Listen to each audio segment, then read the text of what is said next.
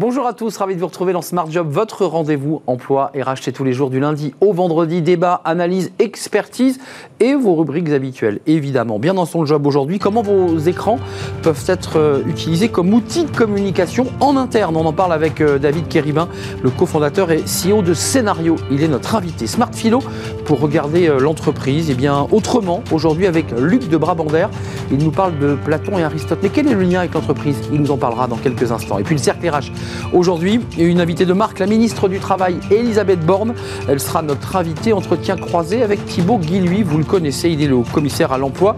Il porte le dispositif Un jeune, une solution, télétravail, euh, plein emploi, le chômage. Tous les sujets seront évoqués et traités par la ministre dans quelques instants. Elle sera notre invitée. Et puis fenêtre sur l'emploi, l'accompagnement en situation de transition professionnelle. On en parle avec Alexandre Carpentier, directeur général d'Alliance Compétences. Voilà le programme tout de suite, c'est bien dans son job.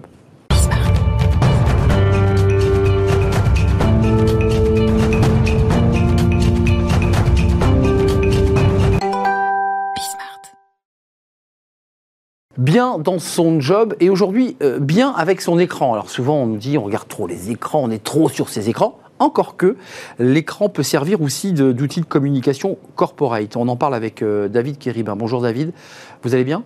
Bonjour. vous, êtes sans écran là hein Pas d'écran. Vous êtes main nue. Euh, cofondateur et CEO de Scénario. Euh, ça ne s'écrit pas comme un scénario, mais C-E-N-A-R-E-O. Euh, entreprise créée en 2012, 37 collaborateurs. Juste pour qu'on comprenne bien votre, votre modèle, votre, votre business, il y a deux types d'écrans. Il y a les écrans qu'on peut voir quand on est client. Et puis il y a les écrans que vous destinez avec de l'information corporate, et là c'est de l'interne. On va en parler. C'est ça le, modèle? Oui, tout à fait. On parle d'écran d'affichage. Euh, donc on peut être aussi bien dans le point de vente ou en vitrine de commerce, c'est ce qu'on voit euh, le plus souvent en tant que consommateur. Mais quand on est collaborateur d'un grand groupe, euh, on en voit aussi beaucoup, beaucoup dans nos locaux. Alors, les écrans d'affichage, on les connaît, ils sont lumineux, ça crée, on voit des produits qui défilent, c'est le cas. Corporate, c'est c'est plus subtil et c'est, j'allais dire, plus passionnant. Euh, l'écran, bah, c'est classique, hein, on écrit des articles, on lit des, papiers, on fait des notes. Vous utilisez, vous, l'écran comme outil de communication. Racontez-nous. Oui, en fait, l'écran est le, point commun entre ces deux écrans, hein, c'est l'impact qu'il génère. Il faut savoir que la communication qui passe sur ces écrans est très très bien reçue par la personne qui passe devant, que ce soit le consommateur dans le cas du retail ou que ce soit le collaborateur dans, dans le cadre de la communication interne. Donc, piloter ces écrans et y passer les messages, des, bons messages, c'est un média clé pour euh, des membres de COMEX qui veulent passer une information importante. Et c'est un très bon moyen de retenir ses collaborateurs également. Euh, comment vous avez venu l'idée Parce qu'elle elle, elle, est, est basique, elle est toute simple, mais enfin, c'est une évidence presque. Euh, pourquoi pas avoir pensé avant? Comment, comment ça s'est passé ce processus? Vous avez dit, mais on a un écran, bah, il faut qu'on s'en serve. Euh, c'est exactement ça, mais en fait, euh, il y en a plein qui ont pensé avant, euh, puisqu'il y a énormément d'écrans un peu partout dans le monde. nous, on est parti du constat que 80% de ces écrans étaient inutilisés ou sous-utilisés, et notre métier, c'est de ramener de la performance dans un média qui est, qui est offline et qui est souvent non mesuré. Voilà, donc on s'est dit, il y a quelque chose à faire. ça veut dire que le collaborateur, quand il est en télétravail, parce que rentrons dans des cas de figure très concrets, quand il est dans l'entreprise, bon, parfois il a des mails, il a des notes, il est en télétravail, il est chez lui, vous pouvez lui envoyer, l'entreprise en tout cas peut lui envoyer grâce à votre service, des informations qui sont quoi Des keynotes, des comptes rendus de réunion, des infos Covid, parce qu'on en a besoin. Donc, alors là, il y, a deux questions en une. Il y, a la question du, classique. du contenu. Oui, non, mais je vais y répondre aux deux. Il y, a une question assez classique du contenu, euh, de qu'est-ce qu'on va mettre dedans. Et ça, c'est le, on va dire, c'est la stratégie de communication de l'entreprise. Et cette stratégie, elle va être liée euh, à l'emplacement, à l'endroit des écrans et à la situation actuelle. Donc, mmh. effectivement, on voit euh, des messages de prévention en ce moment parce que c'est le Covid, mais on voit aussi et surtout un besoin pour les entreprises d'aller euh, toucher tous leurs collaborateurs. Et c'est quelque chose qui a été, je pense, révélé par la crise Covid, le fait que ben on a dans notre entreprise des gens qui n'ont pas de bureau, qui n'ont parfois pas d'adresse email, et plus de bureau, et, qui sont deskless de fait ou effectivement qui le sont devenus.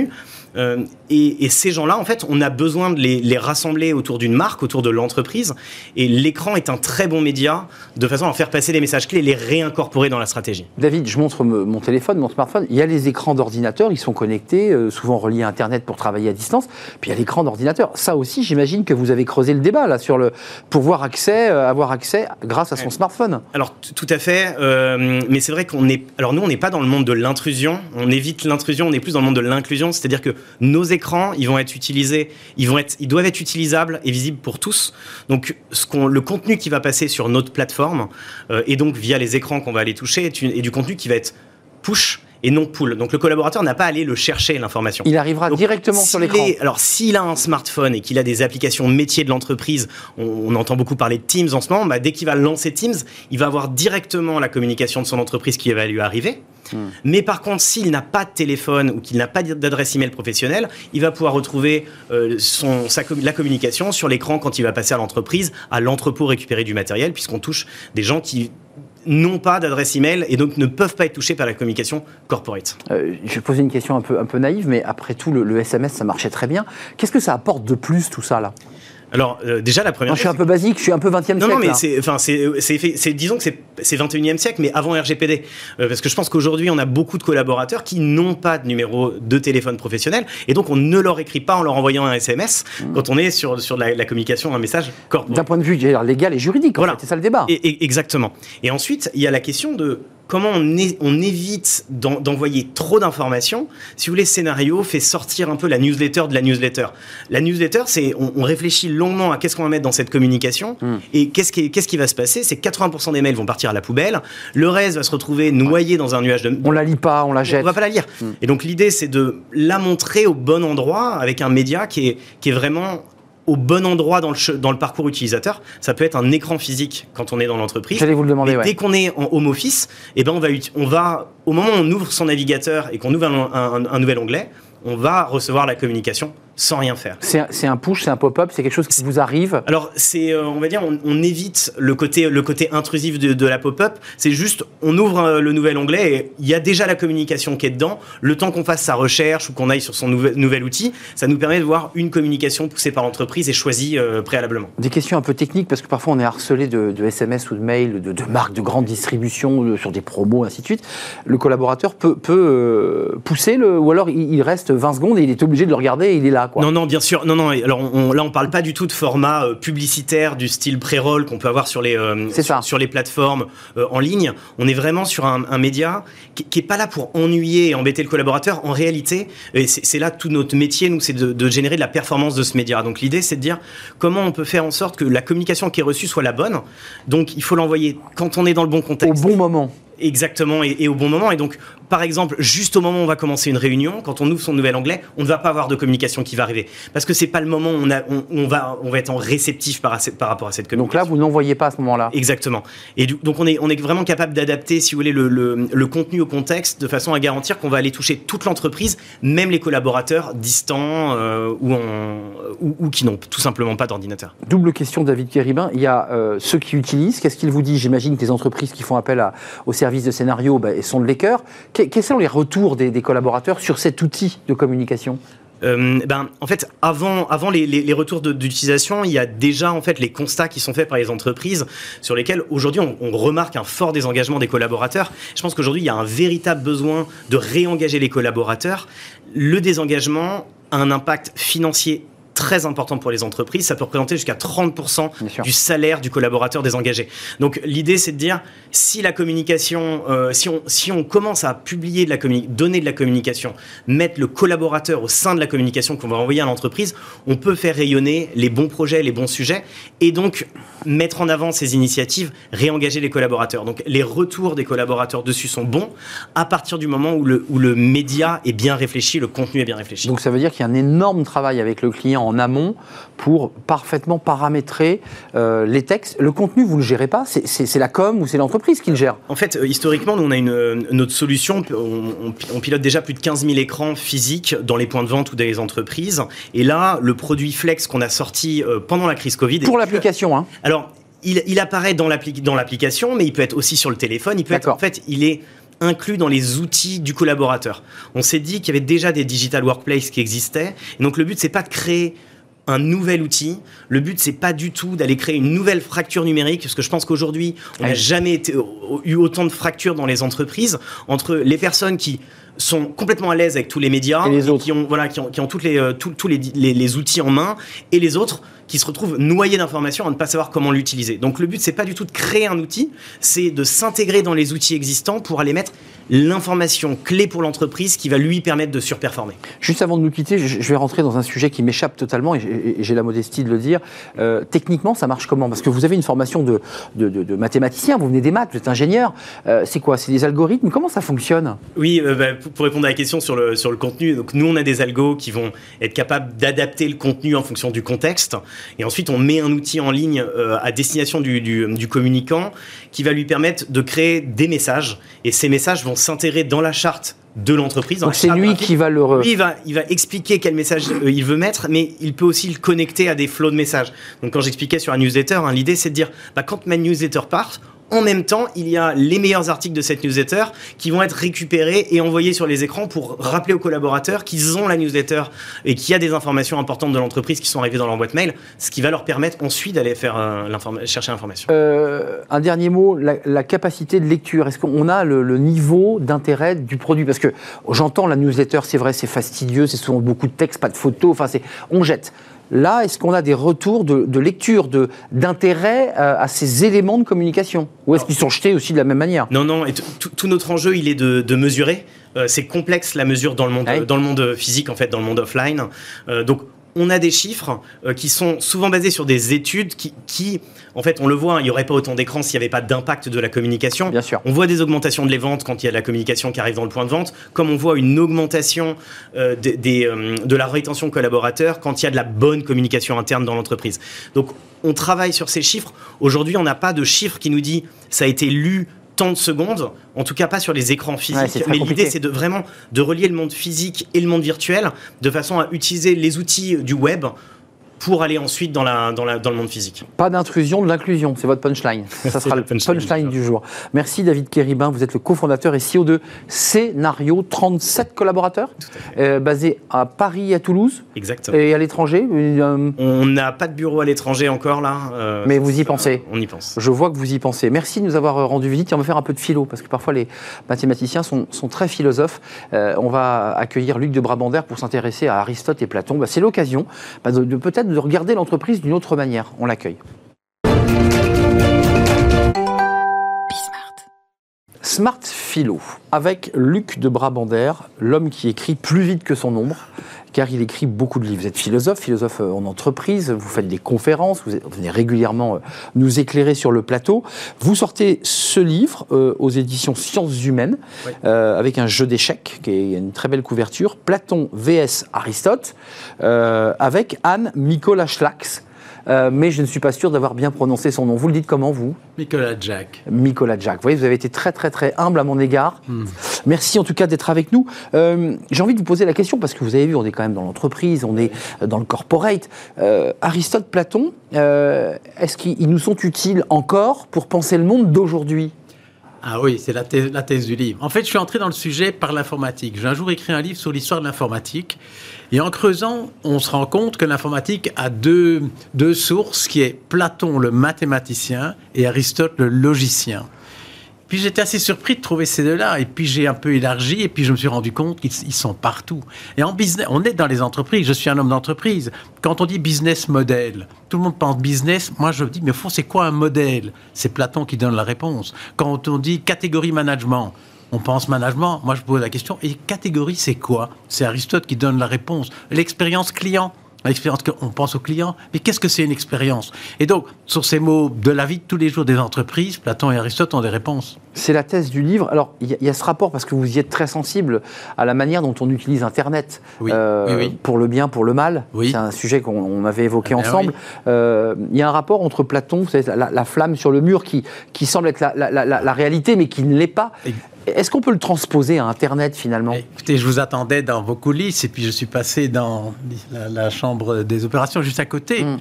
C'est la grotte de Platon. Il n'y a pas de fenêtre, on voit des personnes avec tous des écrans. J'ai l'impression que, en fait, il n'y a pas beaucoup de choses qui ont changé. C'est plus des ombres sur une grotte, ce sont des écrans. Mais ce qu'il y a sur l'écran n'est pas plus vrai a priori que l'ombre. Il faut un petit peu creuser plus loin. Et c'est ça la philosophie. C'est remonter. Mais euh, qu'est-ce qu'ils nous disent pour nous éclairer? Parce que euh, les chefs d'entreprise, la tête dans le guidon et de leur business plan, ont oublié, je dirais, ce qu'ils ce qu'ils nous ont euh, apporté et ce qui a traversé les siècles. Qu'est-ce qu'ils nous disent, Aristote et Platon? D'abord, ils ne sont pas d'accord entre eux. Donc la question, qu'est-ce qu'ils nous disent, est très difficile à traiter puisqu'ils sont en, pratiquement en désaccord sur tout. Mais ce qu'ils nous disent, c'est qu'il faut retrouver les idées claires et distinctes, comme dit Descartes, la force de pensée, la rigueur. De... Penser, c'est un jeu. Et je crois qu'en entreprise, on a de temps en temps oublié les règles du jeu. Alors il y a ceux qui pensent mieux, ceux qui, qui pensent moins bien. Mais moi j'aime bien remonter, il y a les règles du jeu. Et par exemple, qu'est-ce qu'une idée? Quelles sont les forces et les faiblesses d'une idée? Euh, Une idée, c'est toujours une simplification. Une stratégie, qu'est-ce que c'est? C'est une simplification. Et donc, peut-être un autre message, une stratégie pour qu'elle porte des fruits, on doit l'arrêter. On ne peut pas changer tous les lundis de stratégie, il n'y a rien qui se passe. Mais au fond, on arrête une stratégie dans un monde qui ne s'arrête pas. Donc qu'est-ce qui va se passer? Un écart va... Bon, et puis je fais quoi? Eh bien, un jour, j'ai besoin d'une nouvelle stratégie, etc., etc. Mais sans pousser le bouchon trop loin, est-ce que, est que vous donneriez comme conseil à ceux qui, décident, euh, à ceux qui prennent des décisions, CEO, managers, enfin, les gens qui décident, de, temps en temps euh, à, lire, lire les livres comme le vôtre, Platon vs Aristote? Est-ce que, est que ça, ça aide est-ce que ça aide à la décision? Ah, écoutez, moi, c'est toute ma vie, donc ça a été mon métier. Et dans le métier que je fais, il n'y a pas d'offre, il n'y a que de la demande. Or, il y a encore de la demande, donc c'est que ça aide certainement. C'est clarifier. Qu'est-ce que c'est une stratégie? Les forces et les faiblesses des mots qu'on utilise tout le temps. En fait, la philo en entreprise, c'est la rigueur quand il n'y a pas de chiffres. Quand il y a des chiffres, beaucoup de patrons sont à l'aise. La comptabilité, l'informatique, les C'est vrai, tableau de bord. Voilà, on dit on passe de 18 à 24. Bon.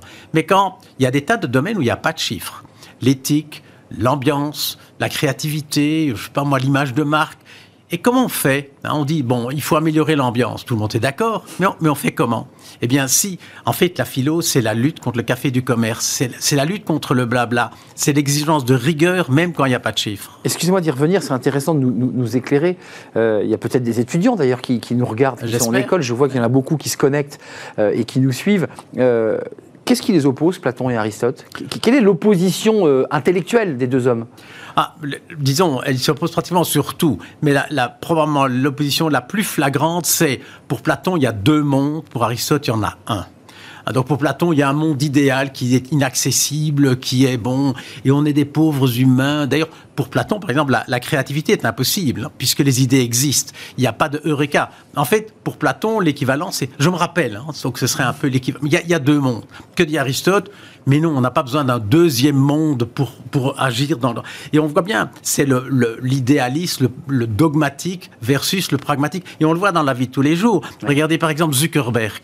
Zuckerberg, il est platonicien, mais de lancer son méta. C'est typiquement Platon. Tim Cook, le patron de Apple, lui, il est un bon pragmatique. Donc, euh, donc, aristotélicien. Ah oui, absolument. Zuckerberg, il rêve d'un espèce de monde idéal. Qu'il est en train d'essayer de créer d'ailleurs. Exactement. Par contre, Tim Cook dit bon, il prend le monde tel qu'il est, on va essayer de se débrouiller. Et on voit bien, c'est une grille de lecture. Le désaccord est une grille de lecture qui est utile pratiquement à tout instant. Ceci étant, il y a quand même beaucoup, beaucoup de, grands capitaines d'industrie ou même d'inventeurs. Mhm. Euh, le, patron de Tesla, vous, euh, Zuckerberg, c'est quand même des gens qui rêvent d'un deuxième monde. Ils sont très Platon. Ah oui, oui, absolument, absolument. On pense qu'on peut créer autre chose.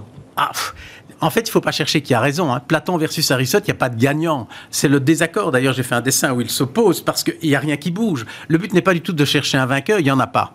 Ils sont en désaccord pratiquement sur. C'est deux pensées qui s'opposent. Qui s'opposent, mais qui sont. L'opposition est extrêmement féconde. Pourquoi j'ai mis un jeu d'échecs sur la couverture? C'est parce que c'est comme si à deux, ils avaient construit un échiquier sur lequel, aujourd'hui encore, quiconque pense joue. Nous, nous jouons aux échecs actuellement parce qu'on oppose des idées, des concepts, etc. etc. Euh, donc vous dites quand même d'une manière assez simple euh, qu'Aristote attire, attirerait moins les, les, patrons ou les inventeurs que Platon. Si on voulait les ramener à... S'ils ils vivaient là au XXIe siècle, ces deux hommes, opposés sur leurs idées, euh, comment on les rangerait? Mais je dirais, il y, en a, on sent bien Aristote, s'ils avaient un métier de scientifique, je crois, Platon serait mathématicien, Aristote biologiste. Il disséquait des grenouilles, concrètement. il essayait de voir, regarder les dents, etc. On voit bien, ce sont des approches complètement différentes. Et je crois qu'il y a des inventeurs de deux types. Il y en a qui sont des grandes idées qui cherchent, et il y en a d'autres comme Thomas Edison qui a passé sa Ouais. vie à essayer de chipoter des trucs. Bon, voilà. Et le, le but n'est pas tellement de nous classer dans un monde ou dans un autre. C'est c'est une grille de lecture qui permet de comprendre, d'inventer. Oui. Euh, Platon versus euh, Aristote, Luc de Brabander, Anne Miklos-Glack, dont je n'ai pas encore réussi à Non. dire le nom, mais ça, ça viendra. Au... C'est pas grave. Je vais m'entraîner. Je, Voilà, je vais m'entraîner. exactement. Euh, édition Sciences Humaines, ça, il faut quand même préciser que c'est un livre très accessible, facile à lire, parce que vous, vous avez quand même cette euh, volonté de, de- de faire accéder au plus grand nombre Voilà. des choses qui paraissent comme ça très lointaines, et, et vous, vous souhaitez qu'il soit accessible au plus grand nombre. Moi, je suis un vulgarisateur, absolument. J'écris sur les mathématiques, sur peu importe le sujet. Moi, je suis un vulgarisateur. Je n'ai pas de, de thèse, je suis pas docteur en rien du tout. J'aime bien expliquer et je suis ravi quand les gens comprennent. Et donc, j'essaye de. J'ai quelques maîtres comme Joël Doronet et d'autres qui, qui m'ont montré comment faire Michel Serres et Oui. qui m'ont montré comment faire. Moi, je voudrais que les gens. Ah oui, j'ai compris grâce à vous. C'est ça mon, mon plaisir. Il m'a éclairé sur quelque Voilà, chose que je pensais être très complexe, et qui d'ailleurs, objectivement, l'est. Ah bien oui, c'est sûr. Mais justement, il y a- la simplification est un passage obligé. Sur, sur n'importe quel sujet, si vous regardez ce que vous avez en vous, vous avez des idées simples. Si je vous demande ce que vous pensez du Venezuela, ce que vous pensez du rugby, de n'importe quoi, vous viendrez parce qu'on ne peut pas ne pas avoir des idées simples. Mais justement, il faut savoir quelles sont les forces, les faiblesses des idées. C'est un jeu et il y a moyen de jouer de mieux en mieux. la force du philosophe qui aide, qui peut aider en tout cas Ah, à accompagner les décideurs à prendre des décisions. Vous le dites bien quand il n'y a pas de chiffres, quand il n'y a pas de, Oui, oui. de, de- de bilan financier. Absolument. Quand on est un peu dans l'invisible en fait. Quand on est dans l'invisible, et même dans le monde d'aujourd'hui, bon, les, les algorithmes dont tout le monde parle. On vient En d'en parler. La première personne qui a fait un algorithme, c'est quand même Aristote, avec son syllogisme. Il a une, une espèce d'idée extraordinaire de, de structurer la pensée en trois temps. Donc le concept, la table, la proposition, la table est, est blanche, euh, le raisonnement, la Donc- table est blanche, j'aime le blanc, donc, Donc- j'aime la table. Et donc c'est- c'est inouï. Alors bien sûr, c'est dérisoire, c'est dérisoire ce qu'il a fait, mais toujours aujourd'hui, même ceux qui font les algorithmes sont dans cette vue à- à- aux trois étages. Souvent utilisé d'ailleurs par les hommes politiques. C'est cette dialectique. Ah, ça c'est sûr. la construction et la manière d'amener euh, l'idée qu'il faut adhérer bah, à l'idée de l'homme politique qu'il apporte. Merci Luc Barbander. Euh, Platon versus Aristote. C'est toujours un plaisir de vous accueillir. Euh, vulgarisation de de Platon et d'Aristote, édition Sciences Humaines. Il vient de sortir. hein. Ah oui, la semaine passée. Il est, il, est, il est tout frais. Il est Merci de nous avoir rendu visite. Euh, on fait une courte pause. Euh, on va accueillir la ministre du Travail. C'est la première fois qu'elle vient sur euh, la chaîne Bismart et sur notre émission Smart Job. La ministre du Travail, elle sera accompa- accompagnée de, de Thibaut Guilluy, qui est le haut commissaire à l'emploi. Il travaille la main dans la main. Un jeune, une solution. Permettre aux jeunes de trouver un, emploi, une alternance, un CDD, un CDI. On parlera de tous les sujets avec elle dans quelques instants. Euh, télétravail, euh, la lutte contre le chômage, le plein emploi. On fera le point avec elle, évidemment. Elle est notre invitée et on la découvre juste après cette pause.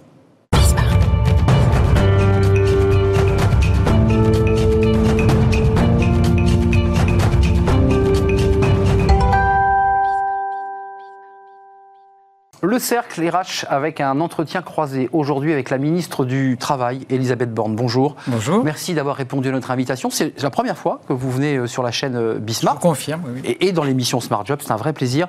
Euh, vous êtes ministre du Travail, de l'Emploi et de l'Insertion depuis juillet 2020. Et puis vous partagerez bah, ce moment, ces, ces 25 minutes, avec Thibaut Guilluy, que vous connaissez bien évidemment, au commissaire à, l'Emploi. Vous portez, vous accompagnez ce dispositif Un jeune, une solution. Vous êtes sur ce plateau une fois par mois pour développer, euh, nous parler des chiffres qui évoluent. On, va en parler dans, dans quelques instants. Euh, D'abord, un petit mot, Elisabeth Borne, avant d'évoquer un jeune, une solution. C'est important, on est dans une crise Covid qui est, qui est très importante. Juste cette question, puisque sur ce plateau, on évoque quasiment chaque semaine le télétravail.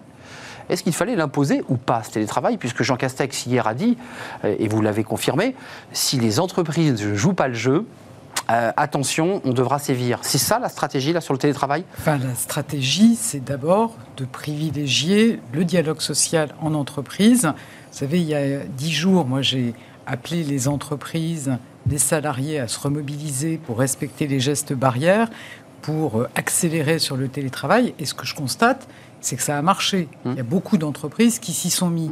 Et quand ça peut se faire dans le dialogue social, ça permet de tenir compte des situations de salariés qui peuvent avoir mal vécu la période de télétravail intense au printemps. Ça permet aussi de tenir compte du fait que dans une équipe, il y a un moment, on peut avoir besoin de boucler un projet et on a besoin d'être là, pendant que dans une autre équipe, au hmm. contraire, on a plus de marge et on peut être davantage en télétravail. De la souplesse, du pragmatisme. fondamentalement, je suis convaincu que ça se passe bien si on peut le faire dans le dialogue social, dans chaque entreprise. Évidemment, si on ne va pas assez vite, si ça ne, voilà, si ça ne porte pas ses effets... Les inspecteurs du travail sont mobilisés. À un moment, on devra effectivement passer à une obligation. C'est clairement pas ce que je souhaite. Euh, parlons d'un jeune, une solution, parce que j'ai fait une parenthèse sur le télétravail, mais ça concerne beaucoup, beaucoup d'entreprises. Il y a eu un accord Michelin qui a été signé là, mhm. sur le télétravail. Il y a beaucoup d'entreprises qui ont même anticipé. Revenons à un jeune, une solution, ce dispositif qui cartonne. Euh, quel est votre bilan là? Euh, Quels sont les chiffres? Parce que ils évoluent, je dirais, de, semaine en semaine, puisqu'à chaque fois que Thibaut vient sur notre plateau, je donne un chiffre et c'est pas le bon. On est à combien là? On a eu plus de 3 millions de jeunes qui ont pu bénéficier d'une des solutions du plan. Et c'était vraiment important pour nous. Hein. On peut rappeler, on a lancé ce plan euh, juste après mon arrivée au ministère du Travail.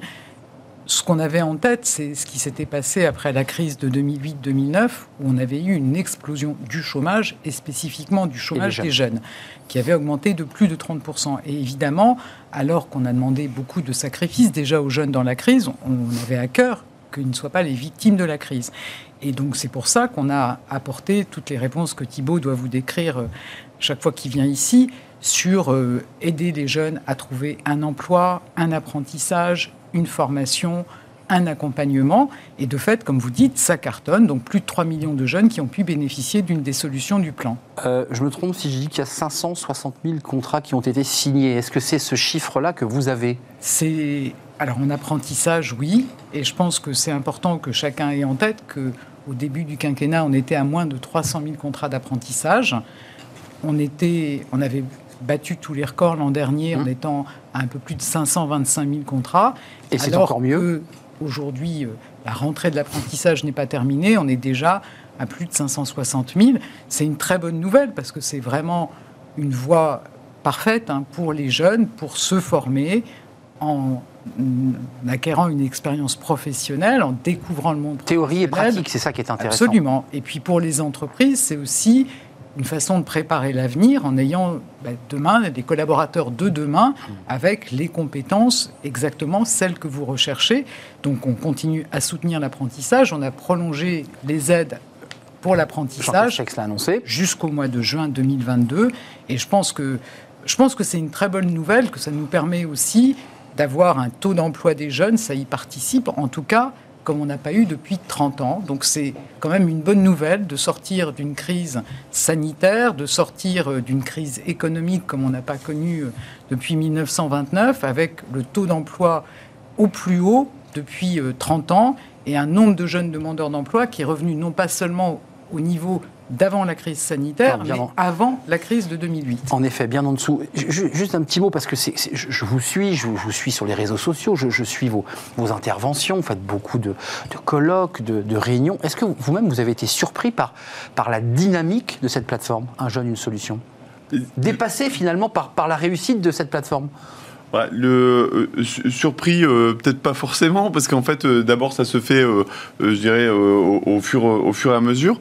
Mais en fait, je pense que le, le, pari aussi qu'on a voulu avec un jeune une solution, c'est de se dire qu'au-delà du plan gouvernemental et puis des moyens qu'on mettait, c'était comment faire le pari de la collaboration avec les entreprises et d'inviter les entreprises, les petites comme les plus grandes, dans tous les secteurs, à s'engager pour les jeunes. Et finalement, dans, un, dans une dynamique gagnant-gagnant, comme l'a dit la ministre, c'est euh, à la fois euh, une invitation euh, des entreprises à investir dans l'avenir des jeunes et leur donner des opportunités pour pouvoir mieux se former et mieux intégrer le marché du travail et donc et transformer l'alternance en CDI souvent exactement l'autonomie l'autonomie dans la vie pour pour les jeunes et c'est une voie d'excellence qu'on est en train de d'écrire avec avec l'apprentissage mais c'est aussi préparer l'avenir pour les entreprises et aujourd'hui les entreprises qui ont joué le jeu d'un jeune une solution bah, sont très heureuses parce qu'elles peuvent compter aussi sur euh, toute cette force de frappe pour pouvoir euh, euh, développer leur, leur projet. Précisons qu'il y a le soutien de l'État. Hein.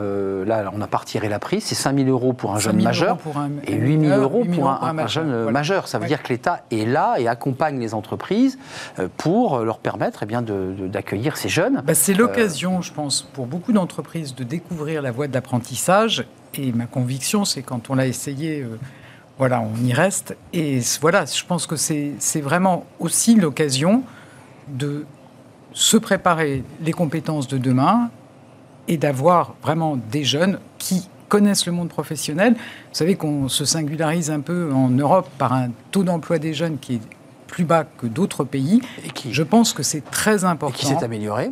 Et donc ce taux d'emploi, il bat des records depuis 30 euh, ans. On est revenu à un niveau plus élevé depuis 30 ans. Et donc je pense que c'est effectivement très important que les jeunes rentrent tôt dans la vie professionnelle puissent acquérir les codes de l'entreprise.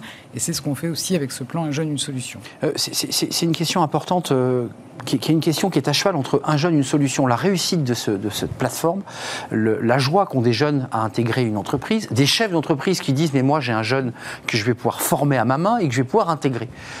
Et quand on regarde les items de la campagne présidentielle, on découvre que ce thème-là, il a quasiment disparu depuis trois mois. C'est-à-dire les questions de travail, mhm. les questions d'économie, c'est fini, on n'en parle plus. Et pourtant, c'est central. Enfin, j'imagine que vous devez fulminer, vous devez dire, mais attendez, on fait un boulot de dingue, mais c'est pas dans la campagne. Oui, bah écoutez, j'espère que ça va y revenir quand, on, aura, quand on aura fini de traiter euh, tous ces sujets euh, sur l'immigration et autres. Euh, je pense que ça répond aussi à une préoccupation que les Français expriment très fortement du pouvoir d'achat. Bien sûr. Bah, pour avoir euh, demain un pouvoir d'achat euh, meilleur, bah, je pense qu'effectivement, avoir un travail, c'est, euh, un bon chemin. Mmh, c'est un bon chemin. Et il faut en parler. Et d'ailleurs, on en parle ici sur ce, sur ce plateau. le rapport aux chefs d'entreprise, parce que pour le dire simplement, fut un temps, certains gouvernants considéraient les entreprises comme des suceurs de sang. Ils s'y intéressaient peu. les entreprises, voilà, Aujourd'hui, j'ai le sentiment quand même que à la fois ceux qui gouvernent et les entreprises sont en train de muter. Est-ce que vous avez cette impression-là? Oui, mais c'est euh, c'est un peu d'ailleurs l'esprit de ce qui anime euh, notre réseau Les entreprises s'engagent. C'est qu'en fait, euh, ce qu'on considère, c'est qu'on peut aligner l'intérêt de l'entreprise avec l'intérêt général. Et l'intérêt général, typiquement dans la jeune une solution, c'était d'être au rendez-vous de la jeunesse et qu'il n'y ait pas de génération sacrifiée. Mmh. Donc c'était une invitation forte aux entreprises de venir jouer le jeu. L'État de faire aussi sa part, alors avec les aides qu'a rappelé la ministre, mais aussi avec aussi cette préoccupation à chaque fois de la simplicité du pragmatisme, c'est-à-dire comment on fait pour que ce soit simple d'accès, que l'engagement soit facile. Et sur la plateforme, s'engager pour une TPE, PME et trouver un candidat ça devient, euh, ça devient simple et on essaie d'améliorer ça de façon euh, euh, permanente. Et à partir de ce moment-là, bah, finalement, ce qui est bon pour l'entreprise est bon pour la société et ce qui est bon pour la société est bon pour l'entreprise. Il faut que chacun fasse un, bout du chemin. vers l'autre. Voilà, un, bout du, un bout du chemin pour que ça fonctionne. Vous êtes je pense absolument, mais je pense qu'en plus, on a beaucoup de tensions de recrutement aujourd'hui et je mm. trouve que c'est intéressant parce que ça amène beaucoup d'entreprises à accepter d'ouvrir la cible euh, de, des personnes qu'elles envisagent de recruter. Et donc, du coup, c'est aussi pour nous une très belle opportunité pour amener dans l'emploi des jeunes qui, auxquels on ne pense pas forcément euh, en première intention quand on cherche à recruter. Et, surtout grâce au numérique, hein, il faut le préciser. C'est intéressant de mettre en relation l'offre et la demande grâce à une plateforme qui, permet la simplicité. Les chefs d'entreprise qui viennent chaque semaine, hein, puisqu'on a chaque semaine euh, des chefs d'entreprise qui utilisent la plateforme, qui parlent de cette souplesse, de cette simplicité d'utilisation un mot et même plusieurs sur la pénurie de, main-d'œuvre. C'est vrai en a beaucoup de chefs d'entreprise sur ce plateau, alors dans plein de domaines. Et vous les connaissez l'aide à la personne, euh, la tech, euh, parfois même dans la restauration, dans l'industrie, qui nous disent on ne trouve pas euh, de salariés. certains viennent, mais au bout de deux jours s'en vont. Certains ne viennent pas du tout. Et puis certains ne sont pas formés, ils ne trouvent pas la compétence. Comment vous l'expliquez? Qu'est-ce qui se passe? Je pense qu'on est à un moment où toutes les entreprises recrutent. Vous savez, c'est vrai que le marché du travail s'est un peu gelé pendant la crise mm. sanitaire et du coup tout le monde recrute au même moment. Ça s'ajoute sans doute aussi avec le fait que bah, la crise sanitaire a fait réfléchir un certain nombre de salariés qui ont pu passer à autre chose. Je pense que c'est le cas dans notamment la restauration, hein, des gens qui se sont dit bah, tout compte fait. Euh, c'est des contraintes dans ma vie personnelle de travailler le dimanche, de travailler le soir. Du coup, il faut évidemment répondre aux besoins des entreprises. C'est ce qu'on fait. J'ai mobilisé Pôle Emploi très tôt pour qu'il identifie des viviers de demandeurs d'emploi qui avaient travaillé dans ces secteurs qui cherchent à recruter. Mais vous avez dit, il y en a beaucoup. Hein. Ça peut être euh, effectivement les hôtels, cafés, restaurants. Ça peut être l'industrie. Ça peut être le bâtiment. Il faut aussi former les demandeurs d'emploi. Et dans le quinquennat, on a engagé un effort sans précédent pour quasiment euh, doubler le nombre de demandeurs d'emploi qui étaient formés jusqu'à présent. Et je pense que c'est une politique qui est fondamentale. On ne peut pas à la fois avoir, enfin, on ne pourra répondre à ce paradoxe très français d'avoir à la fois un nombre de demandeurs d'emploi important et puis des tensions de recrutement qu'en formant les demandeurs d'emploi. Il y a ensuite certainement un sujet d'attractivité aussi. J'allais venir. Auquel il faut que les. Et le niveau de salaire, puisque ça, vous êtes penché sur le sujet, il y a quand même une réflexion à mener sur euh, l'attractivité qui passe, on peut le dire, par les salaires. Je pense au café-restaurant. Euh, une des fédérations a annoncé 9% d'augmentation.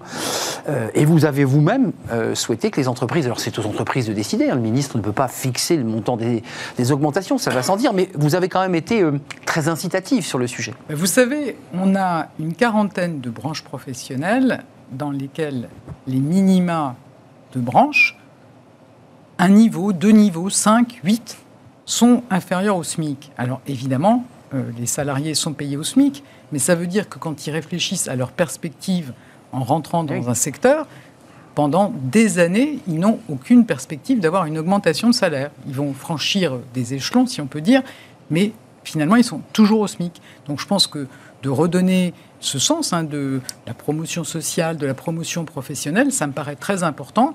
Et c'est comme ça aussi qu'on pourra attirer des talents. Donc indirectement, vous les appelez, pour ceux qui le peuvent, évidemment, c'est l'entreprise qui décide, mais de faire un effort, notamment pour ces bas salaires. Je pense euh, au métier de l'aide à la personne euh, dans les EHPAD, qui sont des métiers difficiles. Euh, il faut les revaloriser, j'imagine, non? Enfin, j'ai pas de doute. Et du coup, vous savez qu'on a engagé aussi une action de revalorisation. Là, on est dans des professions réglementées mmh. sur lesquelles on a remis de l'argent mmh. pour pouvoir aussi euh, payer euh, les aides à la prise en charge de, ces aides à domicile. Et évidemment, c'est des métiers qui sont à la fois des très beaux métiers, qui sont en même temps exigeants. Il faut qu'il y ait une reconnaissance salariale pour les personnes qui s'engagent dans ces métiers. Métiers très utiles, hein, dont on a vraiment des besoin. Métiers indispensables, dans lesquels on aura demain beaucoup de création d'emplois. Et donc, du coup, regarder les enjeux de rémunération, de conditions de travail, comment on peut euh, aussi éviter la pénibilité dans ces métiers pour garder des salariés qui peuvent continuer à y travailler. Le plus longtemps possible. On parlera peut-être des, seniors, puisqu'on parle des jeunes, mais il y a aussi les, seniors, il ne faut pas les, oublier. Euh, Thibaut Guilhuy, euh, j'allais dire l'avenir d'un jeune, une solution. On a compris sur le plan, je dirais, législatif, juridique, c'est juin 2022, le dispositif se poursuit, mais c'est quoi là vos objectifs, euh, Thibaut Guilhuy C'est de poursuivre, de convaincre, de, de bien faire comprendre aux entreprises l'intérêt de prendre des alternants? Bah, euh, les, objectifs, ils s'inscrivent, euh, ils s'inscrivent dans ce que vient de dire aussi euh, la ministre, c'est qu'il faut aussi que les entreprises s'ouvrent, élargissent peut-être un petit peu le vivier des recrutements. Je pense que pendant longtemps, moi j'étais chef d'entreprise moi-même. Inclusion, diversité. On avait un petit peu le, le, réflexe de se dire finalement il y a un marché du travail et je vais chercher sur le marché du travail la personne qui correspond à ma compétence, à mon niveau ah. d'expérience et je le recrute. Ça marche plus comme ça. Ça marche plus comme ça. Donc là, il y a, y a tout un arsenal d'outils en fait, euh, euh, il y a l'apprentissage, on l'a dit, mais il y a aussi les préparations opérationnelles à l'emploi, il y a tout l'effort sur la formation, qui permet finalement de faire que l'entreprise aille chercher plus ample, plus large, finalement des personnes qui sont d'abord motivées, on parle beaucoup des savoir-être, des soft skills, comme disent les anglo-saxons. C'est vrai. Euh, et, Pas uniquement le diplôme, mais son envie de... Voilà, parce que de toute façon, en plus de ça, on sait très bien que les métiers vont être amenés à bouger, y compris dans l'entreprise, donc vaut mieux plutôt recruter des personnes qui vont être motivées qui vont être engagés et les accompagner dans la formation. Donc il y a l'arsenal, mais il y a aussi la question de la posture et de la culture managériale inclusive. Mmh. Et quand on parle d'inclusion, c'est ça. Je pense que l'inclusion, c'est une chance. Donc très concrètement, sur un jeune, une solution. Bah, la, la, la, la ministre l'a annoncé avec le Premier ministre, le contrat de le contrat d'engagement jeune.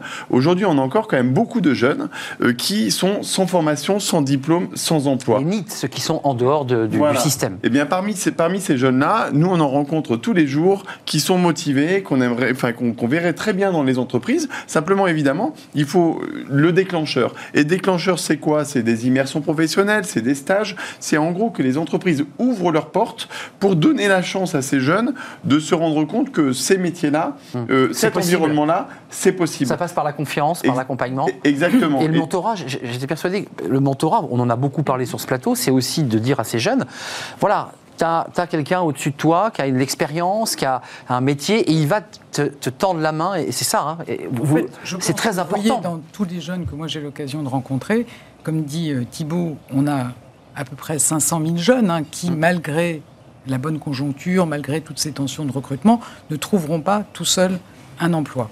Et la clé, c'est quand même la confiance. On a beaucoup de ces jeunes qui ont pu effectivement être en échec euh, dans le système scolaire ou euh, à l'université, qui n'ont plus confiance en eux, à qui il faut permettre de découvrir des métiers qui les motivent. Et une fois qu'on a un métier qui vous fait rêver, ben, je pense qu'on y arrive. Une bonne partie du chemin est C'est vraiment tout le sens du contrat d'engagement jeune c'est d'être capable de proposer un accompagnement très intensif aux jeunes pour leur redonner confiance, pour leur permettre de découvrir un métier, pour leur permettre de se former. Si ils ont besoin d'une mise à niveau sur des compétences de base, on est capable de leur proposer la remise à niveau sur ces compétences de base, éventuellement sur les codes, sur les savoir-être, mais d'être capable d'accompagner tous ces jeunes pour qu'ils puissent accéder à un emploi. Et c'est vraiment l'engagement qu'on veut dans ce contrat d'engagement jeune, de pouvoir amener dans l'emploi ces jeunes qui n'y arrivent pas tout seuls. Et je peux vous assurer que moi, je trouve que c'est assez frappant hein, quand on rencontre des jeunes. Euh, je voyais récemment un jeune qui était en décrochage, qui est, et c'est une voix aussi, qui a fait un service civique mmh. au Resto du Cœur. C'est une première Ça a pu faire un déclic. Le jeune, il s'est remotivé. Maintenant, il est en apprentissage, je crois chez Chanel, ça, montre que, vous voyez, ça tient à pas grand-chose et nous, on est là pour permettre aux jeunes, grâce aux immersions qu'ils peuvent faire en entreprise, euh, grâce effectivement aux missions d'intérêt général qu'ils peuvent aussi euh, avoir dans le cadre du service civique, de retrouver ce qui va les motiver, qui va leur redonner confiance en eux et de les amener ensuite par la formation euh, dans ces emplois le cas échéant par l'apprentissage. Un petit mot pratique, c'est contrat d'engagement jeune. Euh, pour ceux qui nous regardent, il y a peut-être des parents, euh, chefs d'entreprise. Comment on fait concrètement? Comment ça marche? Alors, c'est, ça sera proposé à partir du 1er mars prochain, voilà. à la fois par Pôle Emploi, par les missions locales, et c'est donc pour euh, tous les jeunes de moins de 26 ans qui, voilà, pour une raison ou une autre, ne vont pas trouver tout seul un emploi. Il faut aller à sa mission locale. On aura aussi une appli qui permettra euh, d'accéder facilement, de savoir où s'adresser. Des associations aussi qui accompagnent des jeunes plus en difficulté, qui pourront le proposer, parce qu'on veut aussi aller vers les jeunes qui ne viennent pas spontanément hum. euh, par tous les canaux possibles. Par tous les canaux. Pour l'emploi, l'émission ou l'application qui permettra hum. aux jeunes bah, de pouvoir prendre ce chemin de, la reconquête vers l'emploi. Thibaut Guilhuy. Bah, oui, exactement. Et c'est aussi une mise en activité. C'est-à-dire qu'en fait, les jeunes, ce qu'ils nous demandent, c'est que pour pouvoir réussir, c'est pas juste un suivi avec un rendez-vous une fois de temps en temps avec un mmh, conseiller. C'est très important. Mmh. Mais euh, c'est comment, en fait, on met sur étagère la possibilité de se former, la possibilité de faire des stages euh, d'immersion professionnelle, mmh. la possibilité... Pas livré à lui-même, c'est ça que vous voulez dire. Et, exact, exactement. Et donc, euh, il y a un engagement, c'est pour ça qu'on appelle ça un contrat d'engagement, mais c'est un engagement dans les deux sens. L'engagement du jeune bah, de se mettre en activité, donc au moins 15 heures, 20 heures, 25 heures, de se consacrer à sa recherche d'emploi, à son épanouissement, à la préparation de son avenir. Et d'ailleurs, c'est pour ça qu'il y a 500, les 500 euros d'allocation qui sont une forme de bourse. Vous savez, quand on est étudiant, bah, quand on étudie, qu'on prépare son avenir en, en étudiant, bah, on touche une bourse. Bah, là, c'est la même chose que la ministre a voulu pour les jeunes qui préparent leur avenir par ce, mécanisme-là. Alors, on se souvient que c'est Jean Castex qui l'avait euh, dévoilé. Certains ont dit, mais pourquoi si tard? Pourquoi attendre mars 2022 Pourquoi ne pas mettre directement là en place dès janvier? Alors, pour des raisons d'organisation de, On a besoin, proposer 15 à 20 heures d'activité par semaine, ça veut dire recruter, former des conseillers, ça veut dire développer euh, les systèmes informatiques qui vont avec. Mais dès à présent, hein, enfin, les jeunes peuvent aller dans les missions locales, ils sont accompagnés par la garantie jeune. Ce qu'on veut, c'est faire mieux que la garantie jeune, hmm. c'est-à-dire plus de mise en activité, plus de découverte de métiers, voilà, plus de formation. Et donc, euh, c'est ça suppose qu'on prépare bien les choses. D'où ce délai euh, de, mars. Oui, puis c'est l'esprit d'un jeune une solution. Depuis le début, en fait, euh, on n'est pas non plus dans le satisfait permanent. C'est, on met en place des choses. Il y a des choses qui fonctionnent, ben, on continue et on approfondit, comme l'apprentissage ou, ou, ou, le plan d'investissement dans les compétences. Mais après, ben, on essaie de corriger, d'améliorer, de renforcer. Effectivement, on a quand même boosté la garantie jeune sur 2020-2021 comme jamais. Mais là, on a envie d'aller plus loin et de parachever finalement ce qui a été commencé. Et puis on tire parti aussi, vous savez, de toutes ces solutions qu'on a mis en place dans le cadre du plan Un jeune, une solution. Finalement, ce n'est pas une solution de plus, hein, le contrat d'engagement jeune, c'est vraiment l'accompagnement global qui intègre toutes les, solutions qui ont fait leur preuve rangées dans jeune contrat d'engagement jeune. On parle du jeune, mais juste côté entreprise, euh, il y, a, deux jours, on était euh, euh, avec l'ANIA de l'agroalimentaire, on visitait une, entreprise, une belle petite PME qui existe depuis 1927, qui fait des biscuits, la biscuiterie Astruc. Bah, typiquement, une petite centaine de salariés, c'est typiquement le type d'entreprise qui est déjà un jeune une solution. Ils recrutent via les écoles de la deuxième chance et les épides, ils font de l'apprentissage, ils font du mentorat et euh, ils recrutent aussi des jeunes en situation de handicap. C'est une entreprise qui a quasiment, qui va bientôt fêter ses 100 ans, qui se développe à grande vitesse, qui a fait, euh, qui, a, fait et qui a des besoins de main d'œuvre. Et qui a des besoins de main d'œuvre. Ben et en fait, elle est au rendez-vous de sa croissance parce qu'elle investit aussi dans cette inclusion et dans la jeune solution. Juste avant de nous quitter, on parle, on parle d'emploi sur, sur cette, dans cette émission euh, et ressources humaines. L'emploi sur la, réforme du chômage. Alors le, dernier volet est entré en application.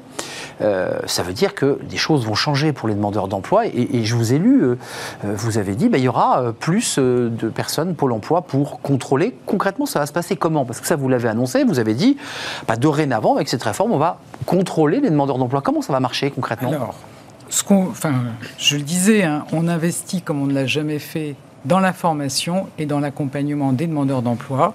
Je pense qu'il est légitime de s'assurer que chacun prend les perches qu'on lui donne d'accompagnement, de formation. Et donc, effectivement, on a décidé euh, de renforcer le contrôle de la recherche d'emploi, augmenter de 25% ce contrôle de la recherche d'emploi. Après, je ne suis pas en train de dire que les demandeurs d'emploi ne cherchent mmh. pas. On sait qu'on a à peu près 15% euh, qui peuvent être sanctionnés suite à ces contrôles de recherche d'emploi. Mais je pense que c'est important de se dire que on fait l'effort, on met les moyens.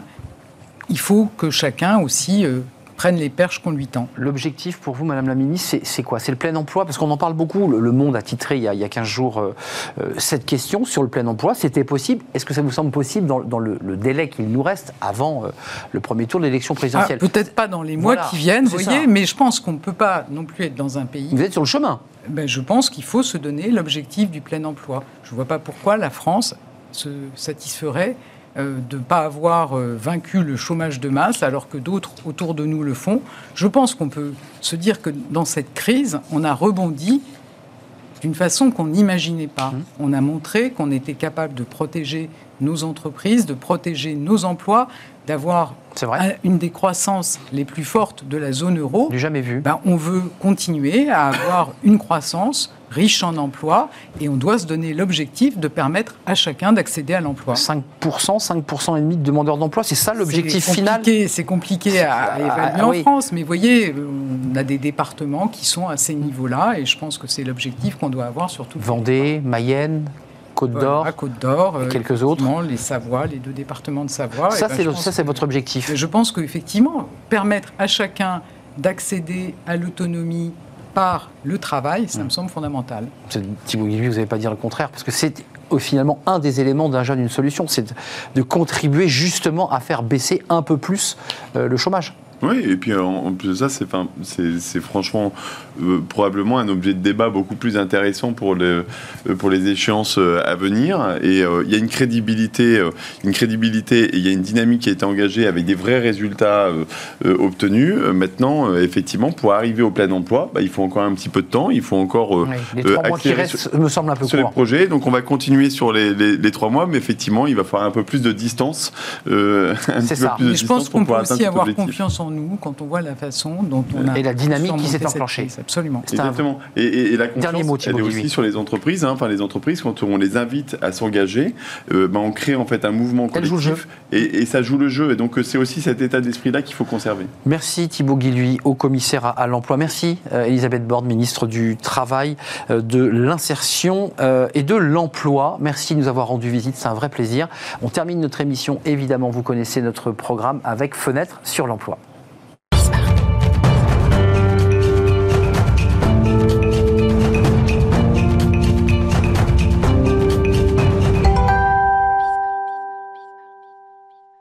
Et on termine notre émission avec Fenêtre sur l'emploi. On parle de l'accompagnement en situation de transition professionnelle. C'est vrai que les entreprises réfléchissent à leur réorganisation, à une nouvelle stratégie. L'année 2022 va commencer.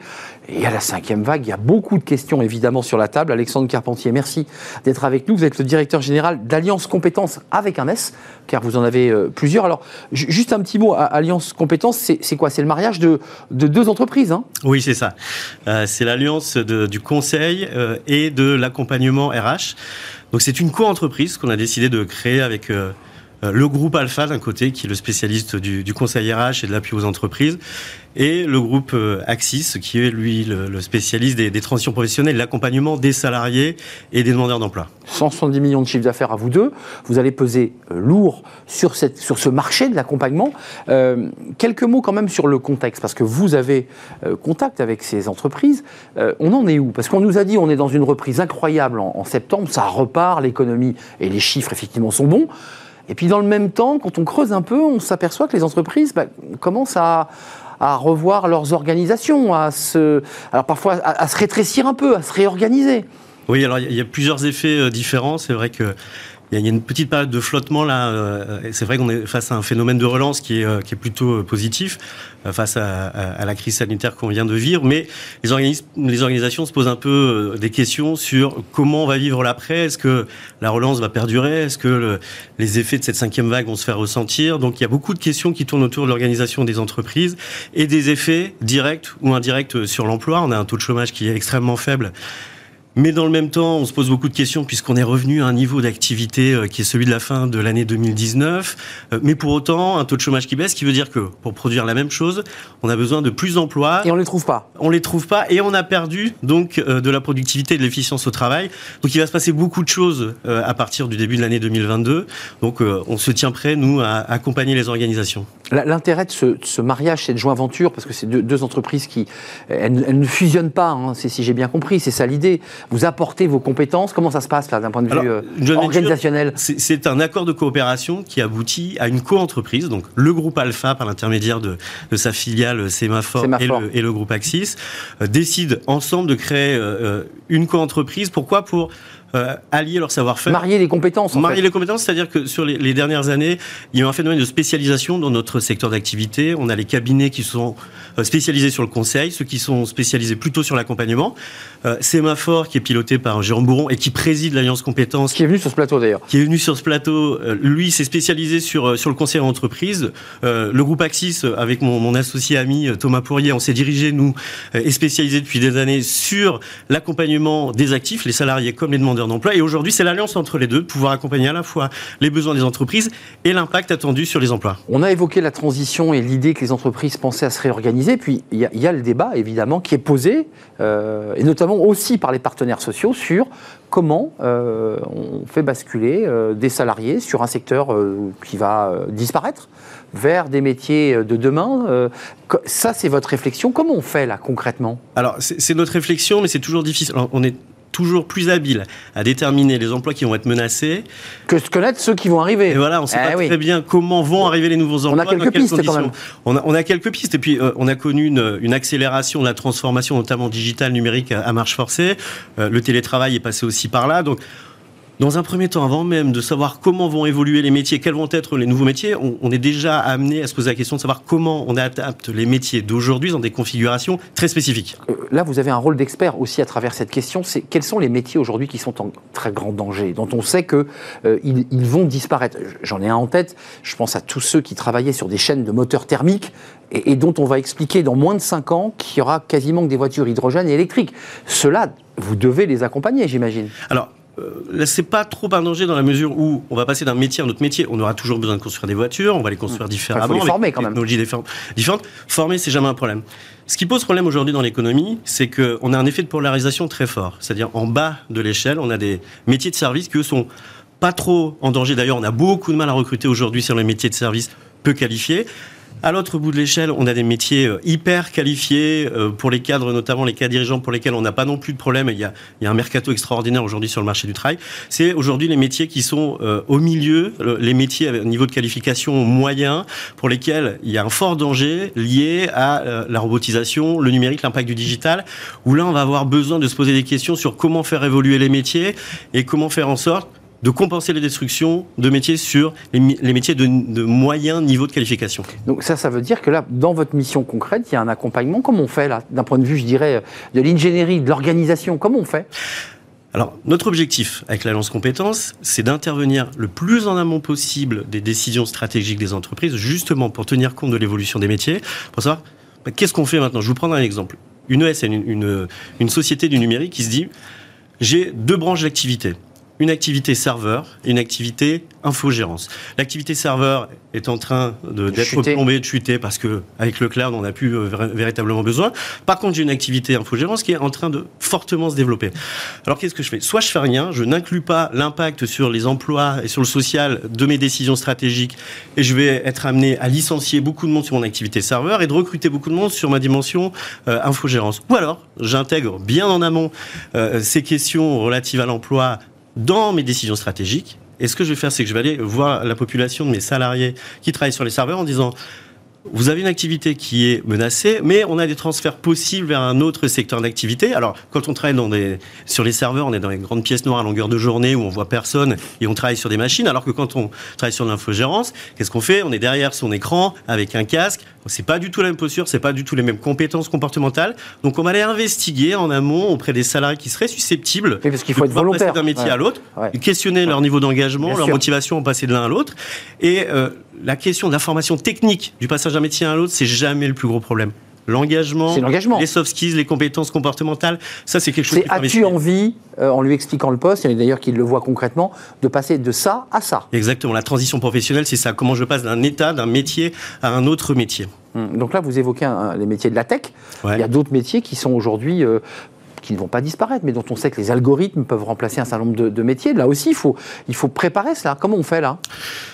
Alors soit ça dépend des organisations qui euh, aujourd'hui on est sur une démarche euh, de responsabilité sociale et environnementale qui font que de plus en plus ces entreprises se posent la question de savoir comment on va mesurer les impacts au niveau des emplois et comment on va accompagner nos collaborateurs. À chaque métier sa solution. Aujourd'hui même un, métier comme le, métier de, comptable ou dans, dans 10 ans en arrière, on réalisait des opérations de saisie classiques sur sur des outils type Excel et, maintenant on a des, des outils qui nous permettent grâce à l'intelligence artificielle, de préenregistrer un certain nombre euh, de, commandes. Et, euh, mais comment on forme les collaborateurs et comment on les accompagne à travailler dans de nouvelles configurations, beaucoup plus collaboratives, avec de nouveaux outils. Il n'y a rien d'insurmontable, il faut juste prévenir plutôt que d'agir de manière curative, de prendre en compte... choc et prendre en considération euh, les impacts sur l'emploi bien en amont pour définir les solutions appropriées. Merci Alexandre euh, Carpentier. Euh, rappelons que ce groupe euh, Alliance Compétences, c'est le mariage hein, de, deux entités, Axis Moveus, qui est votre structure, et le groupe Alpha, bien connu, par le biais de sa filiale Sémaphore. On est bien d'accord deux compétences mariées, c'est-à-dire l'accompagnement des salariés d'un côté et le côté RH euh, aux côtés des entreprises. Ça, c'est pour le sémaphore. Euh, combien de collaborateurs d'ailleurs dans, ce, dans cette euh, fusion Un tout petit peu moins de 1000 collaborateurs dans la fusion. Un peu moins de 1000 collaborateurs. C'est une belle entreprise qui va peser lourd, évidemment, dans, dans ce qui va se passer dans l'année 2022, parce qu'on est en train doucement de, basculer, de se réorganiser. Merci d'être venu nous, nous rendre visite, Alexandre Carpentier. Vous êtes le DG donc d'Alliance compétences. C'est la fin de notre émission. J'ai été ravi de partager ce moment avec vous, évidemment. Je remercie Hector à la réalisation. Je remercie Amanda euh, au son, ingénieur du son. Puis je remercie Fanny Griesmer et Margot Ruot qui m'accompagnent dans cette bien belle aventure quotidienne. Je serai là demain. Portez-vous bien. Bye bye.